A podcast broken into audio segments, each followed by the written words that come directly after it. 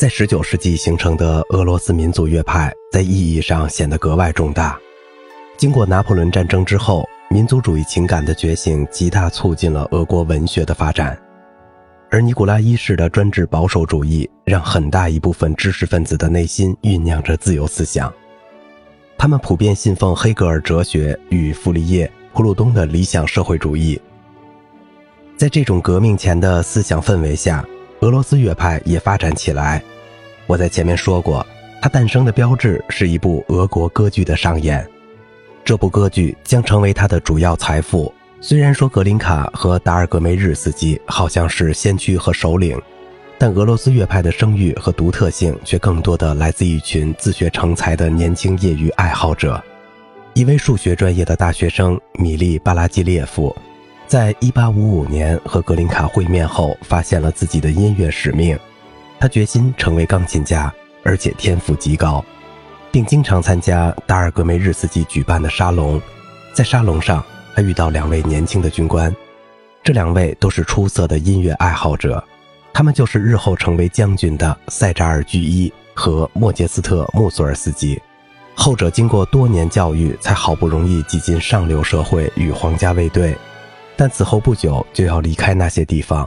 1861年，海军学校的学生尼古拉·里姆斯基科萨科夫写信给巴拉基列夫，表达其渴望填补过于肤浅的音乐教育的想法，于是。巴拉基列夫决定于次年创办一家独立而且免费的音乐学校。最后，亚历山大·鲍罗丁也加入这个小组，并跟随巴拉基列夫完成了一个业余爱好者应有的教育。五位年轻的音乐家坚持不懈地工作着，他们不久就要在圣彼得堡保守的音乐界掀起一场革命。所有的批评界都敌视他们，包括三所最主要的官方音乐机构：帝国戏剧总管。音乐学院和俄罗斯音乐协会。俄罗斯音乐协会的创办者安东·鲁宾斯坦是一位出色的钢琴家，但只是一个中规中矩的作曲家，属于德国乐派。如果没有巴拉基列夫不知疲倦的热忱，如果没有俄国最著名的批评家弗拉迪米尔·斯塔索夫的影响，他将这群年轻人命名为“强力五人集团”，并通过不懈的努力把他们推向公众。我们也许永远都不会听说这个边缘化的、缺乏经验的小团体。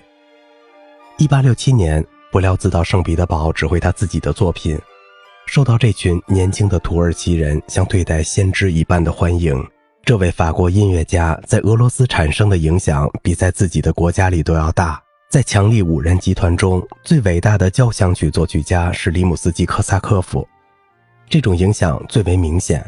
在穆索尔斯基死去的那家军医院里，布廖兹的《佩奇法与管弦乐队研究》是他去世前几天的床头书。巴拉基列夫完全有资格和前代音乐的先驱们一样被视为一派宗师。通过他的热情、全身心投入，对俄国民歌的知识，对西方作曲技巧的熟悉，他对本国的音乐家产生了巨大的影响。但是他自己的作品的质量却参差不齐。我们今天记住的只有那首光辉照人的《伊斯拉美》，以及几首根据莱蒙托夫的诗歌谱写成的优美的歌曲。塞扎尔居伊成为军事堡垒领袖的大权威，在音乐上却一直保持业余水平。他的写法贫乏，墨守成规，缺乏想象，而且他和许多高级军官一样，满足于一种略显粗俗的艺术伤感主义。而其他三位，正如我们看到的那样，已经成为俄罗斯歌剧的荣耀。他们的戏剧代表作是其天才的最佳展示，但是他们在其他领域中也留下一些非常出色并具有俄罗斯特色的乐曲，例如鲍罗丁的交响诗在中亚细亚草原上和里姆斯基科萨科夫的俄罗斯复活节。这些昔日的业余音乐家所达到的高超水平，让我们不禁惊讶。就里姆斯基的情况来说，他能成为音乐史上的伟大技师之一，实在是天赋所然。他关于管弦乐队的渊学，只有伯辽兹或拉威尔才能和他相提并论。这种知识的最高境界体现在他的代表作《隐城基特日的传说》《金鸡》和《俄罗斯复活节》当中。穆索尔斯基的天才更加罕见，这种天才完全不能归结为经验或灵巧。鲍罗丁和巴拉基列夫不理解鲍里斯·戈杜诺夫的天才，穆索尔斯基把艺术真实当作他的美学原则，而他们把穆索尔斯基对形式主义和行规的蔑视当作笨拙。他拥有民粹派的灵魂，因为他对不公平和谎言感到愤慨，但是他有些悲观，这让他不能成为一个革命者。他最为人和作为艺术家的伟大之处就在于他懂得拒绝。他通过彻底打破陈规和丝毫不矫揉造作而将音乐推翻。他的作品把抒情主义和自然主义结合起来。他的抒情主义成分从俄罗斯民歌中获得养分。他表现出非常新颖的旋律天才，而他这种天才的丰富性根本就无人理解。